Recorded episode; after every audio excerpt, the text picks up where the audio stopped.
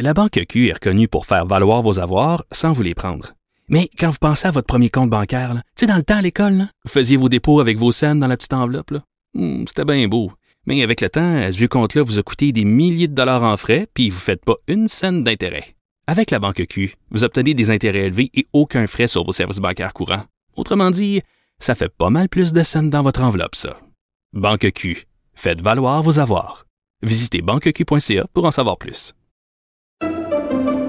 Pendant que votre attention est centrée sur vos urgences du matin, vos réunions d'affaires du midi, votre retour à la maison ou votre emploi du soir, celle de Desjardins Entreprises est centrée sur plus de 400 000 entreprises à toute heure du jour. Grâce à notre connaissance des secteurs d'activité et à notre accompagnement spécialisé, nous aidons les entrepreneurs à relever chaque défi pour qu'ils puissent rester centrés sur ce qui compte, le développement de leur entreprise.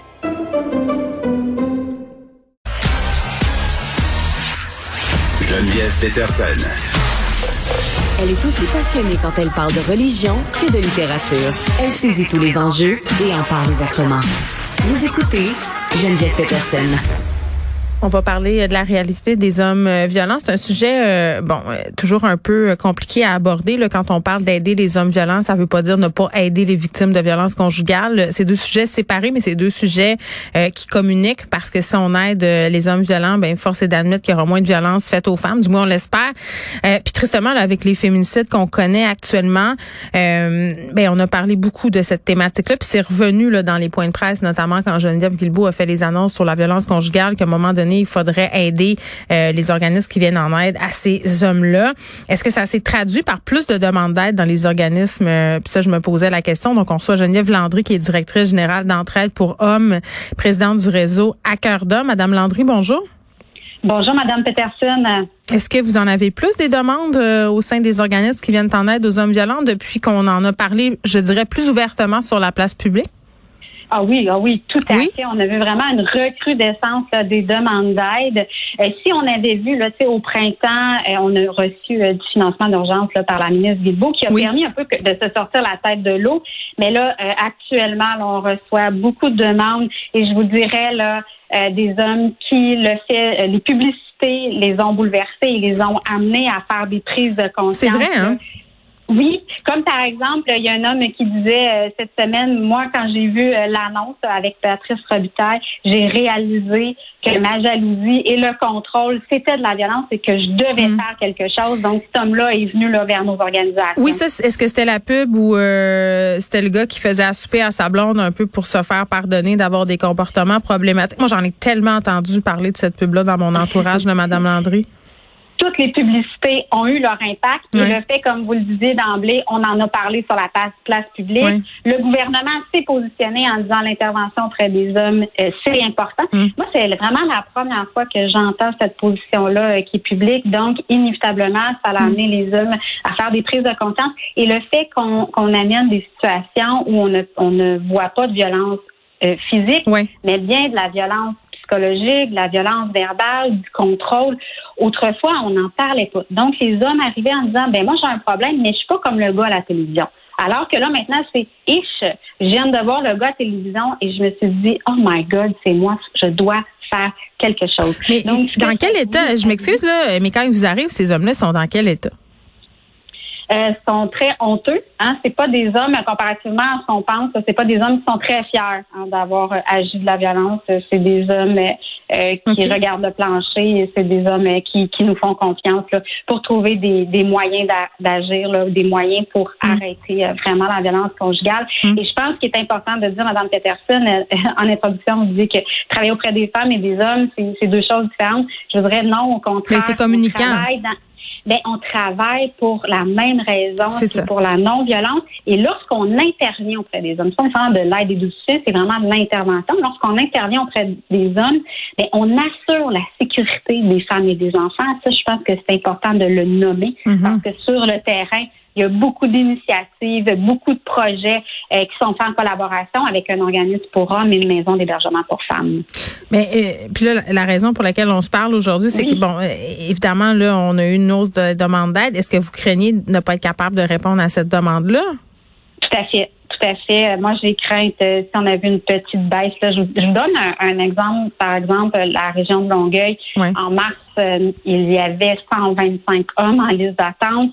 Maintenant, c'est 45 hommes en liste d'attente. il y a vraiment eu une baisse. Mais là, on voit les demandes entrer et j'ai peur qu'on se retrouve à la même place que mars. Hmm. Toutefois, euh, je vous dirais, euh, je suis positive parce que la ministre Guilbeault a bien dit avant sa conférence de presse, ce n'est qu'un financement d'urgence et on sait que le gouvernement est actuellement en train de faire des travaux, voir quels services sont offerts au Québec et hmm. qu'est-ce qu'il y aurait à mettre en place pour contrer la violence conjugale. Alors euh, oui, je suis inquiète, mais en même temps, j'ai confiance que là, on en parle publiquement, c'est beaucoup moins tabou. Autrefois, parler de l'intervention auprès des hommes, c'était tabou. Seuls les moins. Donc, je pense que nous sommes dans la bonne voie. Je pense que la question que tout le monde se pose là, euh, mm. quand on parle de la violence chez les hommes, des organismes qui leur viennent en aide, euh, des thérapies, de toutes ces choses-là, est-ce que ça se peut pour un homme violent de changer? Bien sûr. Bien sûr, comme je vous le disais d'emblée, donc d'emblée, ça fait plus de 20 ans que je fais ce, travail-là, donc je ne pas continuer. De un. De deux, qu'on voit quelques statistiques là, euh, à l'entraide pour hommes à Longueuil, par exemple, c'est 60% des hommes qui terminent leur processus. Donc, ça, c'est un indicateur de réussite. Et il y a quand même 25% de ces hommes-là qui nous rappellent dans les premières années pour dire, ben euh, moi, je sens que ça va pas bien, donc j'aimerais ça pouvoir avoir un suivi justement mm. pour éviter la, la récidive. Et les intervenants au Québec, il y a 31 organismes pour conjoints violents au Québec. Là, ce sont tous des professionnels dûment formés là, pour intervenir auprès de ces hommes-là. Donc, mm. oui, ça fonctionne pas à 100% comme n'importe quel programme d'aide, que ce soit en toxico ou dans le domaine de la santé mentale, mais effectivement, et, c'est important de le dire parce que il faut que les hommes qui nous écoutent aujourd'hui, euh, si on leur dit que ça fonctionne pas, ils viendront pas nous voir. Donc, c'est important de, pouvoir le souligner qu'effectivement, il y a des hommes euh, qui sortent de ces programmes-là euh, en ayant contré la violence conjugale. Mm. C'est important de le dire la violence, en fait, Mme Peterson, c'est un problème de comportement et c'est un choix. Donc, c'est quelque chose qui se change, c'est possible. Puis, dans toute cette discussion sur les féminicides, euh, il était beaucoup question de prévention. Vous me parliez de liste d'attente, puis à chaque fois que je parle à des experts de la question euh, des personnes qui travaillent en maison d'hébergement pour femmes, c'est toujours euh, quand on regarde les cas de plus près, là, il y avait des indices. Le couple était dans une période de, de séparation. À quel point c'est important d'agir rapidement là, quand ces hommes-là demandent de l'aide? Est-ce que ça ça, ça se peut, dans une certaine mesure, prévoir euh, des meurtres conjugaux, des meurtres familiaux? Tout à fait. Tout à fait. Bon, d'abord, chez les gens, chez les hommes qui sont non judiciarisés. Bon, ce qui est important de dire, c'est que ces appels, évidemment, il y a des listes d'attente, mais on fait hein, l'évaluation de la dangerosité. Donc, c'est sûr qu'on va, on va aller voir dans des plages urgentes. Ça, ne vous inquiétez pas. Euh, les intervenants sont formés en prévention des homicides. On a des outils.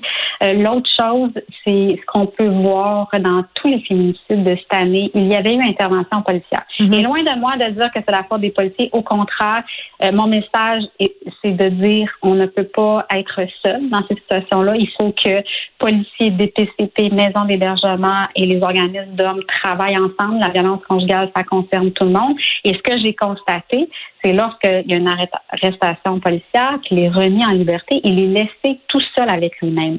Moi, je pense que s'il y avait une évaluation systématique de sa dangerosité au moment de l'arrestation policière, avant de la, remise en liberté, ben, on pourrait réduire euh, le risque de féminicide. Et s'ils étaient suivis automatiquement, aussi, je pense que ça pourrait contribuer là, à diminuer ce phénomène-là. Il y a des questions légales aussi d'en suivre les gens euh, automatiquement. Ça fait pas l'affaire de tout le ben, monde. Là.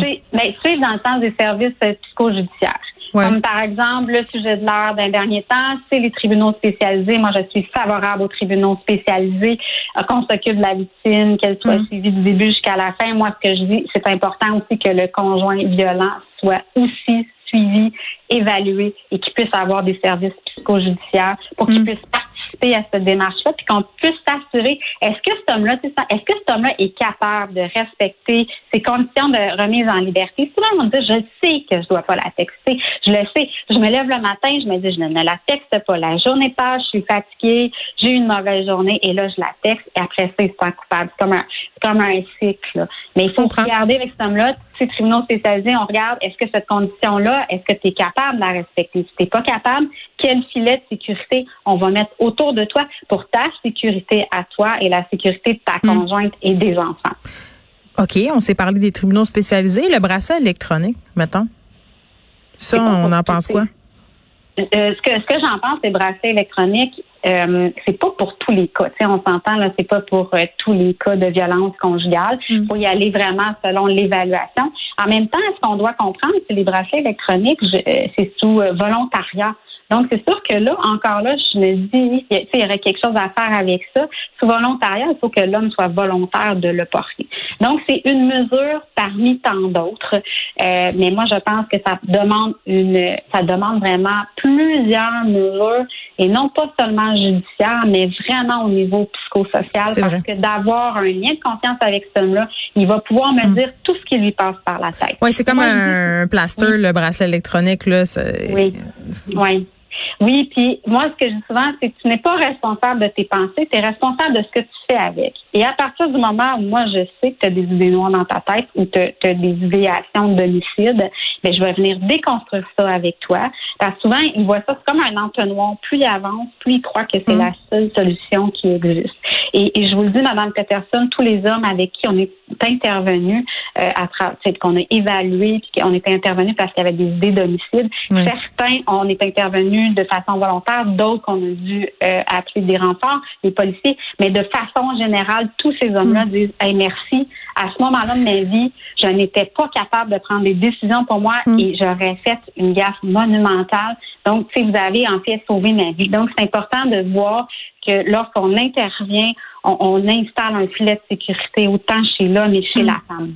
Oui, puis ça me fait penser, là, pendant que vous abordez cette question-là, moi, je me suis beaucoup posé la question sur le rôle des médias dans la couverture des féminicides. Puis je me disais, est-ce que notre façon de couvrir ces événements-là est adéquate en ce sens où est-ce que ça peut, par exemple, donner des idées à certains mm-hmm. hommes violents de faire la même affaire? Tu sais, un peu mm-hmm. comme quand on parle de suicide, il faut être excessivement prudent. Est-ce qu'est-ce que vous en pensez? il faut être excessivement prudent dans le, je, pense comme le suicide, de, de, quelle façon on en parle, pour ne pas donner trop de, de détails sordides. Par contre, lorsqu'on en parle de façon positive, positive en guillemets, là, en disant on va expliquer c'est quoi les facteurs de risque, euh, qu'est-ce qui amène un homme à commettre un homicide, quels sont les organismes qui existent, là, ça a tout un bienfait. Nombre d'hommes qui sont venus dans nos organismes au Québec en disant ben moi j'ai entendu une entrevue à radio, j'ai entendu les facteurs de risque, je me suis dit, hey mon Dieu, c'est moi, je vais aller demander de l'aide. Donc, effectivement, je crois qu'il faut en parler, il faut démystifier ce phénomène-là, mais ça prend aussi le qu'un homme de toi va chercher de l'aide et voici où tu peux aller. Parce qu'on sait que la méconnaissance des organismes est un frein à la demande d'aide. Puis on sait que, bon, pour qu'il y ait de l'aide, il faut qu'il y ait de l'argent. Geneviève Landry, on va vous en souhaiter pour qu'on lutte euh, tous ensemble dans cette problématique euh, qui sont les féminicides. Ça concerne tout le monde. Vous l'avez dit, il faut aider euh, les hommes violents. Puis comme ça, on prévient bien souvent des choses absolument horribles. Geneviève Landry, qui est directrice générale d'entraide pour hommes et présidente du réseau à cœur d'homme.